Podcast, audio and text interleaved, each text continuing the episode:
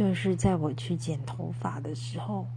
因为其实我本来是想要说，因为我本来的头发是长得像樱丸小樱桃小丸子那一型，但是没那么短，但是因为太厚了，然后我就跟他说要尽量打薄，然后他就跟我说要尽量打薄嘛，好，然后他就很努力的在剪头发，然后我真的很想睡，所以就没有注意他剪得很短，